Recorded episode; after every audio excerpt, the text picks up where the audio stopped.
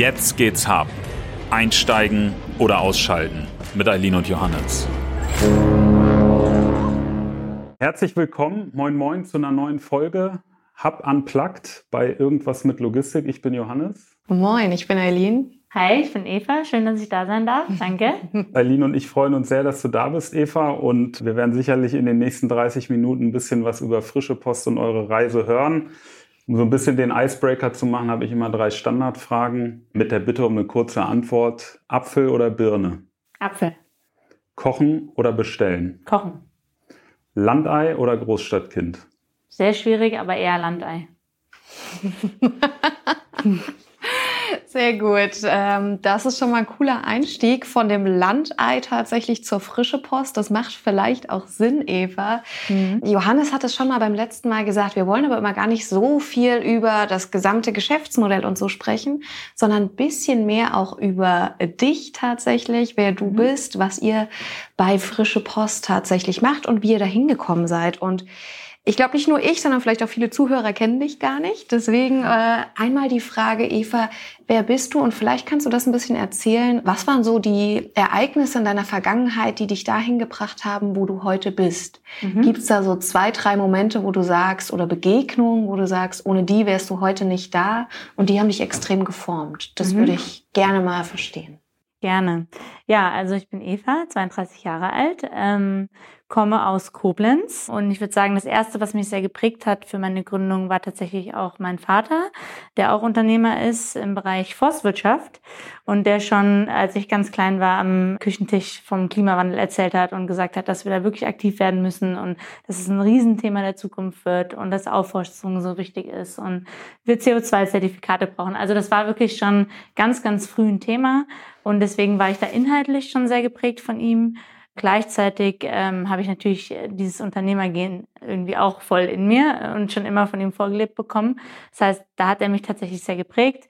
Habe dann auch ähm, irgendwie meine Facharbeit damals im Abitur schon über den Klimawandel geschrieben und wusste schon, ich will da irgendwie in dem Bereich halt irgendwie was machen. Und ähm, dann war ich ja an der WHU unter anderem und habe da, äh, das würde ich sagen, ist so das zweite wichtige Event, die Sozialunternehmerkonferenz Sensibility gegründet, auch mit meiner Mitgründerin zusammen.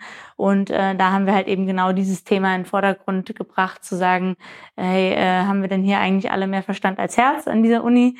Sollten wir nicht nochmal ein bisschen mehr über Impact nachdenken und ja, und da habe ich gemerkt, dass mir das auch total viel Spaß bringt, wirklich von 0 auf 100 Dinge aufzubauen, Dinge voranzutreiben, wenn ich halt wirklich mit einer Passion dahinter stehe.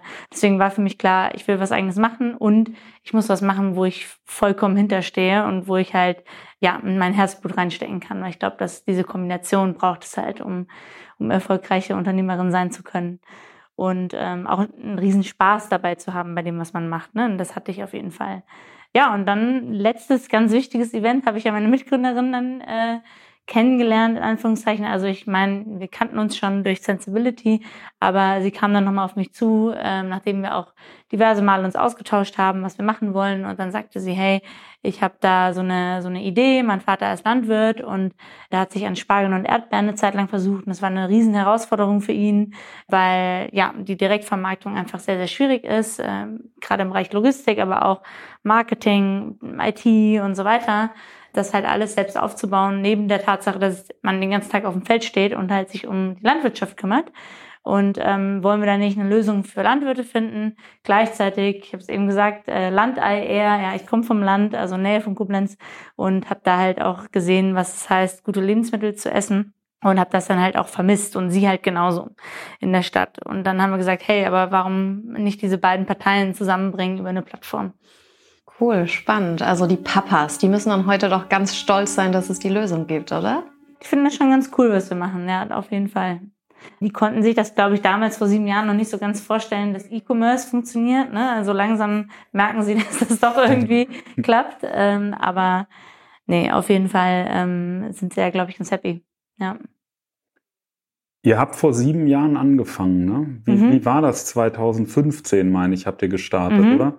Wie war das da? War da die Startup-Szene schon so en vogue? Kamen da aus der WHU schon monatlich die neuen Unicorns raus? Oder wart ihr da noch so ein bisschen Pioniere in dem, was ihr getan habt? Nee, also Startup voll. Also das war auf jeden Fall ein Riesenthema, gerade an der WHU. Aber das Thema Sozialunternehmertum war noch nicht so ein großes Thema. Und das Thema Food war halt auch nicht so ein Riesenthema, weil halt man so, oh Gott, Hände davon weg, äh, alles viel zu, viel zu kompliziert, beziehungsweise der Markt ist noch nicht so weit und geringe Margen und so. Also eher eine Skepsis dem gegenüber da gewesen. Und ja, wir haben, wir haben halt gesagt, äh, wir glauben halt dran, dass genau diese Nische, die wir da am Anfang besetzt haben, zu sagen, qualitativ hochwertig aus der Region, genau dieses Problem behebt, dass die Leute immer sagen, die meistgesagte Antwort war immer, warum man nicht online bestellt, ja, ich will es ja anfassen, weil ich will ja wissen, dass es eine gute Qualität hat und so, weil wir gesagt haben, dadurch, dass wir es direkt tagesfrisch vom Produzenten oder von der Produzentin halt zum Kunden oder zur Kundin bringen, braucht man diesen Anfassnachweis nicht, weil es ist einfach maximale Frische und maximale Qualität. Das heißt, man muss es jetzt nicht umdrehen und anfassen und so weiter. Und das war tatsächlich auch so, als wir dann 2014 schon hatten wir eine Testphase gemacht, haben wir selber alles von A bis Z halt ausprobiert nach einem Lean Startup Modell bevor wir jetzt halt irgendwie voll uns in die Gründung reinrasseln. Und ähm, da haben wir dann schon gemerkt, und oh, die Kunden sind halt mega begeistert und wahnsinnig ja, positiv überrascht von der Qualität und von der Einzigartigkeit der Produkte, die es so im Supermarkt halt einfach nicht gibt. So, ne? Ja. Wie macht man das dann trotzdem?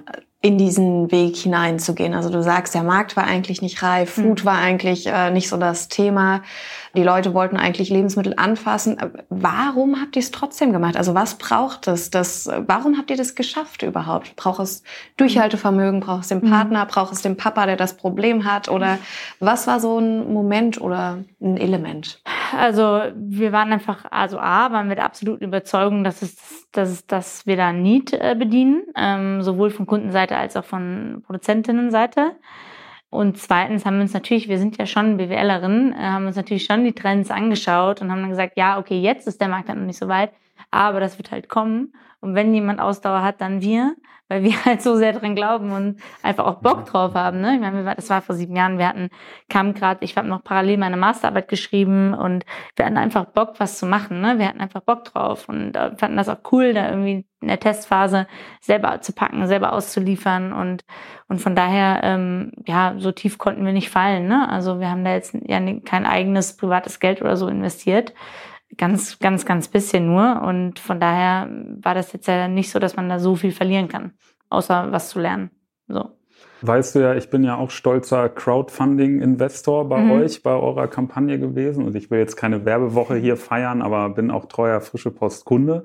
Wir haben uns, glaube ich, hier im Hub das letzte Mal im, im letzten Sommer gesehen bei einer mhm. Pressekonferenz. Und seitdem habe ich eigentlich äh, ja, gefühlt im Wochenrhythmus irgendwelche Posts von, von Frische Post aus Köln, München, Frankfurt und Co. gesehen und habe gedacht, okay, bei denen läuft's. Es kommen immer neue Städte dazu.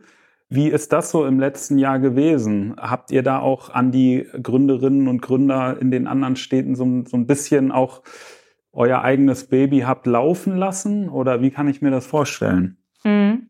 Also erstmal hat das ja schon ein bisschen gedauert, bis wir jetzt in die Expansion gegangen sind. Und das war auch sehr bewusst, weil wir gesagt haben, wir wollen erstmal hier in Hamburg ein Proof of Concept bauen und nicht den Fehler machen, ne, zu schnell, ne, Wachstum, Wachstum, Wachstum. Und dann ähm, haben, wir, haben wir uns halt überlegt, was passt denn als Expansionsmodell überhaupt zu frische Post? Weil wir sind ein Regionalitätskonzept, ne? Also so, wie, wie kann man da denn überhaupt expandieren? Und da haben wir uns sehr viele Gedanken gemacht in Richtung, es soll so eine Art Franchise-Konzept, Lizenzkonzept sein, dass wir halt die Plattform und die Marke lizenzieren an andere Unternehmer in ganz Deutschland die dann halt in Köln, in äh, Berlin, in München halt mit dieser Plattform und der Marke halt ein eigenes Unternehmen aufbauen. Also es sind wirklich eigenständige Unternehmen, an denen sind wir zwar beteiligt, teilweise, also nicht an allen und aber auch nur Minderheitsbeteiligung, aber grundsätzlich laufen die alleine und haben eigene Gründer und Gründerinnen, die da halt das alles aufbauen. Und das passt halt sehr gut zu diesem Regionalitätskonzept, weil dann halt vor Ort ein eigenes regionales Netzwerk für Lebensmittel aufgebaut wird, eine eigene regionale Logistik und das ist dann halt authentisch und passt zu dem, was wir halt machen. Ne? Und auch da sind halt die Gründer und Gründerinnen mit Herzblut dabei, so, ne? Und stecken alles an Energie rein, was, was sie können. Und da waren wir ehrlich gesagt selber so ein bisschen überrascht, dass das halt auch so gut funktioniert hat. Also wir, wir finden halt wahnsinnig tolle Profile, weil halt viele jetzt in dieser, gerade in dieser Zeit Bock haben, A, sich selbstständig zu machen, B, ein Impact-Thema und dann C, auch noch so ein bisschen Sicherheit, ne? nicht so von komplett null, sondern halt irgendwie, und dann haben, haben wir auch noch Bock auf das Thema Food, ja, also so, es sind irgendwie viele Themen, die jetzt zusammenkommen und unser HR-Head sagt immer, das ist der Wahnsinn, das hat er einfach noch nie erlebt in irgendeinem Unternehmen, wie gute Leute wir anziehen. Und das ist, glaube ich, auch wegen diesem Lizenzmodell, ne? weil das halt einfach ja so viel unternehmerische Freiheit gibt. Und es hat einfach sehr, sehr gut ähm, funktioniert. Klar gab es anfangs Schwierigkeiten, ne? So, es war jetzt nicht so, dass es dann alles total easy war. Äh, man muss ja auch erstmal die Strukturen schaffen, auch wie man kommuniziert zwischen der Lizenzgesellschaft, also die, die quasi äh, die Plattform weiterentwickelt und die Marke und die, die in den Standorten sind. Ähm, aber an sich hat das sehr gut funktioniert und deswegen können wir auch gerade wirklich innerhalb von acht Wochen quasi neue Standorte eröffnen. Also das ist, das ist an sich kein Problem. Die Frage ist halt nur, wie schnell wollen wir es? Hm. Weil wir teilweise halt auch sagen, so, wir müssen erstmal noch die Strukturen weiter schaffen und so, ne? Aber theoretisch können wir in acht Wochen von, wir sprechen jetzt mit einem potenziellen Co-Founder oder Co-Founderin bis hin zu äh, Shop ist online. Das ja. ist schon, schon schnell. War mir selber überrascht, dass das so gut klappt. ja. Stark. Nicht schlecht, das ist echt cool. Das heißt, ihr seid jetzt eigentlich schon voll im Gange, deutschlandweit schon, äh, kann man bei euch regional kaufen. Ich würde noch mal die Zwischenphase zwischen, wir haben ja eigentlich über die Testphase gesprochen und über die Gründung mhm. und wo ihr jetzt steht, noch einmal nachfragen, wann war der Moment oder das Erlebnis, wo du dachtest, krass, ich glaube, das kann echt was werden. Ich glaube, das kann funktionieren. Gab es da so einen Moment oder einen Punkt, wo du gesagt hast, da, das war's, da hatten wir so viele Kunden, da hatten wir die Bauern on board oder so etwas, wo mhm. du gesagt hast, ja, da war die Technik so reif oder ich weiß es nicht. Ne? Ja, eigentlich habe ich, also habe ich die ganze Zeit dran geglaubt, weil sonst hätte man auch nicht eine Ausdauer für diese Achterbahnfahrt sieben Jahre lang. Mhm. Also es gab eigentlich einen Moment, wo ich gesagt habe, oh, jetzt, ich glaube, jetzt wird's schwierig oder so. Oder wo es besonders gut war. Also dieser besonders gute Punkt war halt schon gewissermaßen jetzt auch mit der äh, Corona-Situation, mhm. wo man dann gemerkt hat, äh, okay, das ganze Thema Online-Kaufen beschleunigt sich jetzt einfach mal um ein paar Jahre. Also wir überspringen da halt einfach mal ein paar Jahre in der Entwicklung. Und das war natürlich schon positiv für uns, ähm, für unsere Entwicklung, obwohl gleichermaßen ja auch unser ganzes B2B-Geschäft eingebrochen ja, ist. Ja. Aber nichtsdestotrotz war das nochmal so ein Punkt, wo ich gesehen habe, ah, okay, also dieser Trend, den man vorhergesagt hat, ähm, von dem alle die ganze Zeit gesprochen haben, der kommt jetzt auch. Wir spüren ihn auch enorm und ohne, ohne Probleme wurde uns da die, die Türen eingerannt, also ohne dass wir groß Marketing machen mussten. Und das ist auch weiterhin so, dass dieser Trend anhält. Also es ist auch ein langfristiger Trend. Und das ist das wahrscheinlich schon nochmal ein Moment gewesen, wo ich dann nochmal deutlich mehr als vielleicht sonst dran geglaubt habe, ja.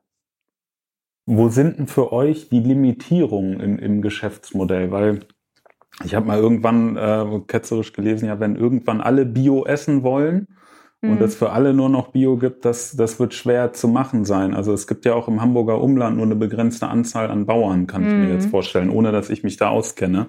Also ist euer Markt ja letzten Endes klein, aber fein. Sehe ich das richtig oder? Ja, das, das werden wir tatsächlich ganz oft gefragt, aber das ist eigentlich gar kein Thema, weil wir haben so viele Produzenten und Produzentinnen bei uns im, im Portfolio. Also wir, wir verteilen die Menge halt extrem gut. Und also das ist das eine. Und das andere ist halt, dass die nur einen Bruchteil von dem, was sie produzieren, über uns vermarkten, weil sie halt immer noch äh, so einen großen Teil über den Großhandel abgeben müssen, weil sie halt einfach viel mehr produzieren, als sie, als sie gerade direkt vermarkten können. Aber für sie ist Direktvermarktung halt viel, viel besser. Also einer unserer Milchbauern, der bekommt da einen dreifachen Preis, äh, einen dreifachen Einkaufspreis, wenn er es an uns abgibt, die Milch, versus an den Großhandel. Das heißt, er wird immer ein Incentive haben, seinen, seinen Share halt äh, hm. zu erhöhen, den er über frische Post absetzt, versus dem Großhandel. Und von daher sind wir da halt noch sehr, sehr flexibel nach oben hin im Wachstum.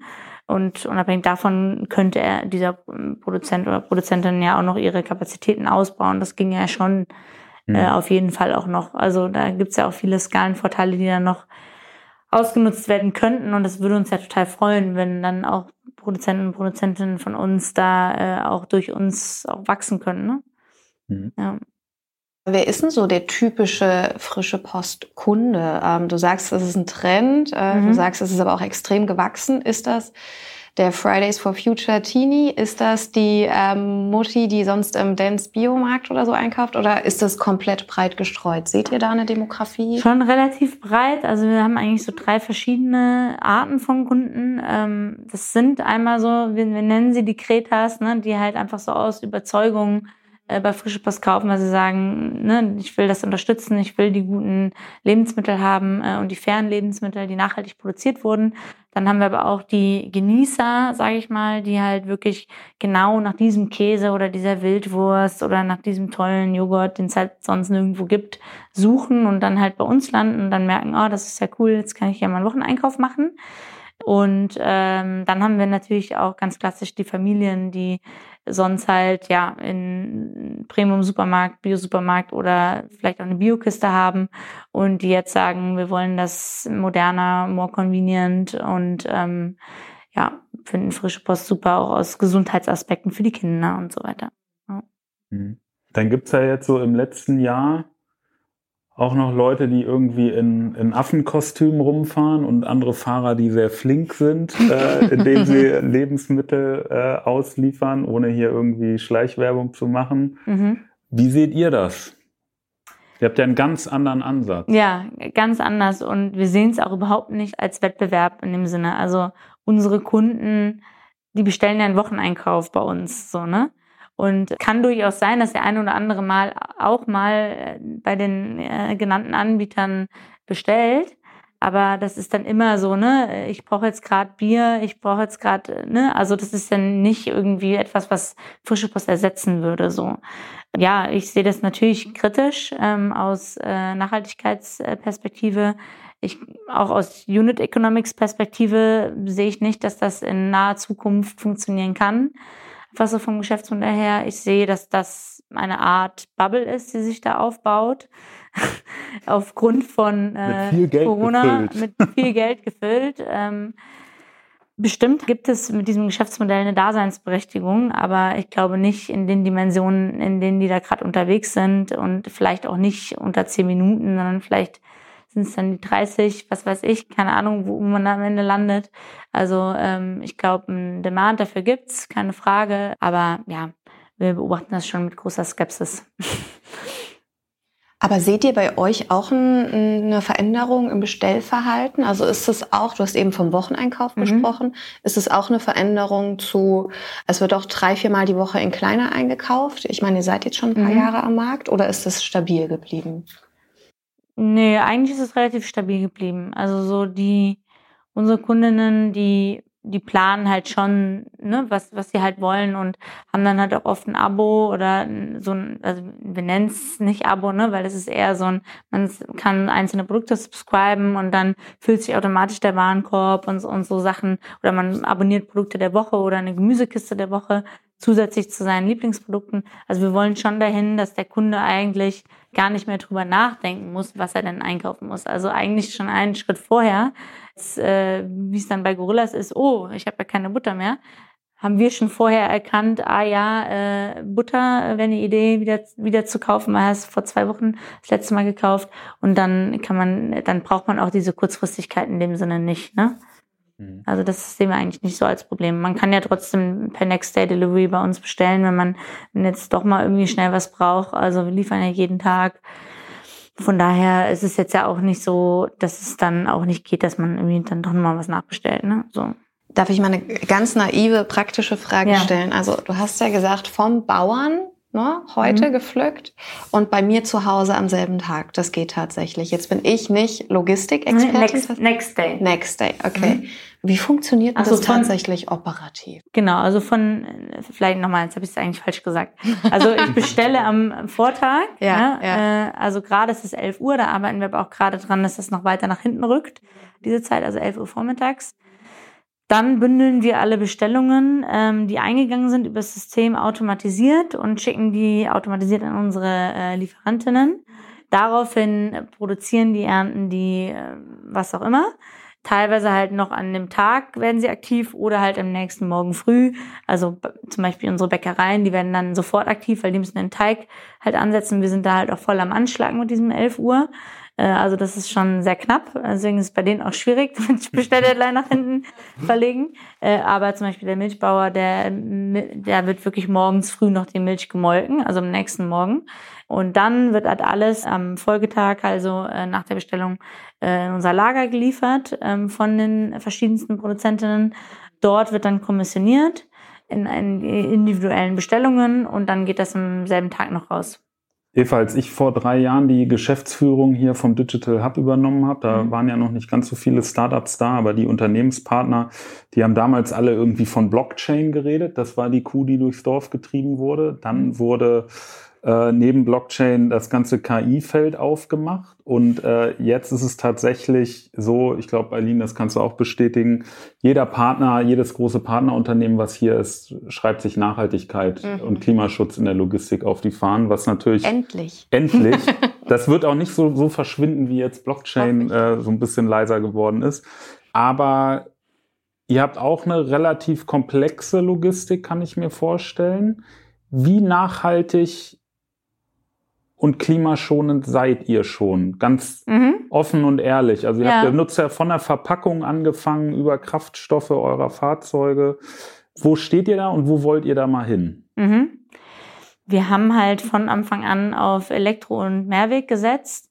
Und Elektro ist mittlerweile ja relativ weit verbreitet. Das machen ja schon viele jetzt so. Ähm, aber Mehrweg, muss man wirklich sagen, ist im E-Commerce-Segment äh, so gut wie nicht vorhanden. Also wirklich unsere Milchflasche, ähm, unsere ähm, Kühltasche, unsere Box, alles ist halt Pfand. wir haben halt wirklich ein Pfandsystem, was, was wir halt selbst gebaut auch haben und wo der Kunde dann halt das ganze Pfand zurückgibt. Und ich glaube, das ist schon ein ziemlich wichtiger Beitrag so zum Thema Nachhaltigkeit, gerade im E-Commerce, also Food-E-Commerce-Bereich, weil das ist einfach Wahnsinn, was da an Packaging Waste dann am Ende weggeschmissen werden muss. Und das finden die Kunden auch nicht gut. Ne? Ähm, und da wird dann viel versucht, so mit irgendwie Heu und mit äh, welchem Fell mhm. und was weiß ich. Ähm, aber ich, also das Beste ist immer noch, dass man einfach die Dinge benutzt, bis, bis es halt wirklich gar nicht mehr geht. Ja? Also ja. einfach ein Kreislaufsystem aufzubauen. Und da, da sind wir schon sehr hartnäckig immer beigeblieben, obwohl es natürlich ökonomisch äh, ziemlich schwierig war, immer gewesen. Ja, also auch die Tatsache, dass wir hier äh, regional selber ausliefern und halt die Routen effizient planen und halt auch aussteuern nach Postleitzahl, Zeitfenstergröße und so weiter und so fort, können wir halt sehr effiziente Routen halt auch ähm, haben hier in der Stadt ähm, und halt eben nicht deutschlandweit in alle Richtungen zur selben Zeit 24/7 ähm, und dadurch äh, sparen wir natürlich auch ein. Ähm, grundsätzlich muss man sagen, klar, also man kann jetzt auch drüber streiten, dass E-Mobilität ist ja auch immer noch lange nicht klimaneutral ne, und hat auch seine, seine Nachteile. Ähm, aber Ansatz war da immer zu sagen, okay, wir, wir wollen aber in diesen Zukunftstechnologien dabei sein. Wir wollen, wir wollen dafür sorgen, dass es da eine breitere Nutzung gibt, damit wiederum da weiter investiert werden kann und dann halt ähm, man im Zweifel irgendwann es hinbekommt, dass so ein E-Auto vielleicht klimaneutral fährt. Mhm. I don't know. Müssen wir mal gucken wie sich das entwickelt. Wir sind flexibel. okay, ich habe mal noch eine Frage, die mehr nach innen gerichtet ist, wie ihr als frische Post ähm, funktioniert vor allem. Wir haben ja über Bauern gesprochen, die ihr habt, mhm. ein Stück weit als äh, Produzenten und Lieferanten. Jetzt gibt's ja nicht nur ähm, Eier und Milch bei mhm. euch, sondern es gibt ja auch Kaffee und Bier und alles mhm. Mögliche. Mhm. Wie funktioniert denn das, wenn ein neuer Produzent bei euch rein möchte oder ein neues Produkt rein möchte? Mhm. Wie wählt ihr aus? Habt ihr da eine Scorecard? Ist das Obersticht unter? Ist das mhm. eine gemeinschaftliche Entscheidung? Wie funktioniert ihr intern? Das würde mich mal interessieren. Mhm. Ja, das ist ja auch ein guter Punkt hinsichtlich Nachhaltigkeit, mhm. ne, weil wir haben ja unsere eigenen Nachhaltigkeitskriterien ähm, definiert, nach denen wir auswählen. Und da gucken wir uns halt eben nicht nur die klassischen Kriterien an, die sich ein Biosiegel anguckt, sondern wir gucken uns auch an so Thema Tierwohl, ähm, Bedingungen der Arbeiter dort vor Ort. Also einfach Dinge, die, die uns wichtig sind und die wir nachhaltig finden auf allen Ebenen so. Und die haben wir halt auch definiert auf unserer Webseite. Die kann jeder sich transparent anschauen. Äh, wir stehen ja auch sehr stark für Transparenz. Ähm, der Kunde soll dann selbst die, die Kaufentscheidung treffen, basierend auf diesen Kriterien und Informationen, die er erhält. Und genau, und das ist natürlich das Erste, was wir prüfen. Also wenn wir jetzt einen, jemanden neuen aufnehmen wollen, unser Sortiment, dann prüfen wir erstmal, werden da die Nachhaltigkeitskriterien äh, eingehalten. Das nächste ist natürlich aus logistischer Perspektive so, funktioniert das logistisch? Also kann diese, kann dieser Produzent oder die Produzentin morgens bis, ich weiß gerade nicht, was jetzt gerade die Zeit ist, wahrscheinlich 7 Uhr, zu uns ins Lager liefern, ähm, wenn äh, die Bestelldeadline am Vortag 11 Uhr ist, funktioniert das? Gibt es irgendwie Mindestabnahmemengen und so weiter? Also dass man eher nochmal so technische Eckdaten quasi ähm, äh, ab äh, absteckt. Und dann, äh, da gehen wir jetzt auch ganz, ganz stark rein. Das ist natürlich auch noch eine Frage so vom Category Management, klassisches E-Commerce. So, was brauchen wir denn wirklich? Was ist denn gerade wirklich wichtig? Was ist ein guter Preis für den Produzent oder die Produzentin und gleichzeitig aber auch für unsere Kundinnen? So, ne? Also gute, also dass die Handelsspannen so sind, dass man sagt, es macht für beide Seiten Sinn. Ne? Ähm, das sind natürlich auch Sachen, die wir uns dann anschauen, wenn wir da das Sortiment erweitern. Ich habe da noch eine Anschlussfrage an mhm. Sortiment. Mhm. 2020 Corona-Jahr. Was waren so der Top-Seller oder die Top-Seller bei euch? War das, weil man deprimiert zu Hause saß, das Bier und der Wein? Oder war das ganz viel gesundes Gemüse, weil man in die Gesundheitskategorie mehr reingerutscht ist? Also neben dem Goldeimer Toilettenpapier oder so. wurde natürlich auch ja. viel gekauft. Nee, ja. aber es sind die klassischen Produkte, die sonst auch unsere Top-Seller waren. Ne? Eier, Landmilch, auch gerade jetzt letztes Jahr äh, wieder sehr stark weiter, weiter gestiegen, äh, Milchersatzprodukte.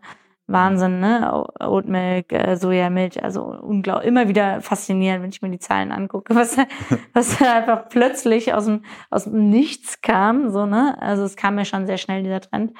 Ähm, aber ja, Gemüse, Obst, also so die Klassiker. Also so wirklich die, das, das hat sich jetzt nicht groß verschoben. Also. Mhm. Gehst du selber noch in den Supermarkt? ganz selten für Dinge, die, ich, die es halt bei Frische Post nicht gibt. Und wo ich dann auch einsehe, ist auch gut, dass es die nicht gibt. Wie zum Beispiel ja, sowas wie gefrorene Himbeeren oder so. Wir haben halt noch keine TK, weil wir sagen, es steht in keinem Verhältnis auf ja. Nutzen. Und ja, dann manchmal will ich halt gefrorene Himbeeren für meinen Milkshake und dann kaufe ich die halt.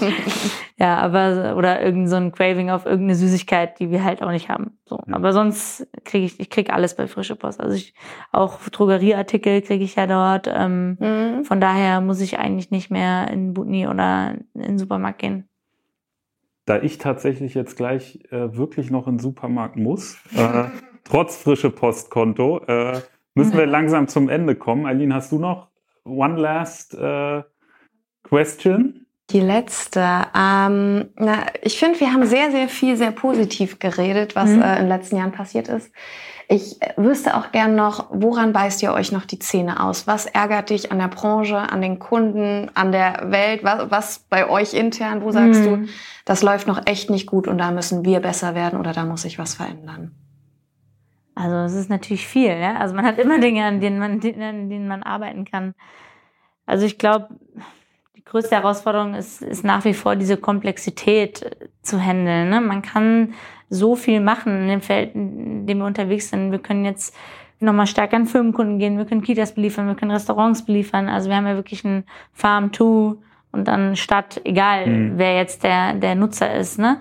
Und ähm, Johannes weiß es ja auch, wir haben ja auch experimentiert mit Smart Fridges, ne? halt äh, sehr aktiv reingegangen, Kühlschränke aufzustellen, wo man sich dann mit Smartphone Snacks rausholen kann. Also man kann so viel machen und ich glaube, so in den letzten Jahren war sehr stark unsere Herausforderung, dass wir nicht dass wir uns auch mal fokussiert haben und nicht zu viel gemacht haben, versuchen wir jetzt halt auch stärker.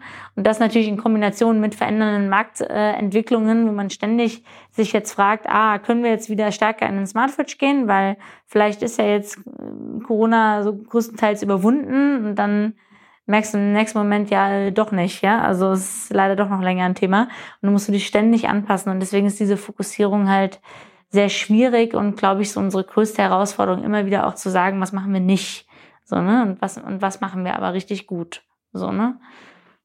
Das kennen wir auch. Das kennen wir, mhm. das kennen wir hier nur zugute. Aber da wollen wir jetzt heute nicht mehr drüber sprechen, sondern das könnt ihr gerne off-Record machen.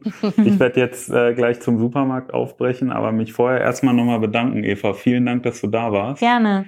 Es hat echt Spaß gemacht und ähm, ich hoffe, wir sehen uns ob mit Smart Fridge oder ohne, äh, dann bald mal wieder. Eine letzte Frage, das ist so unser, unser Evergreen. Was ist Logistik für dich? Ganz viel.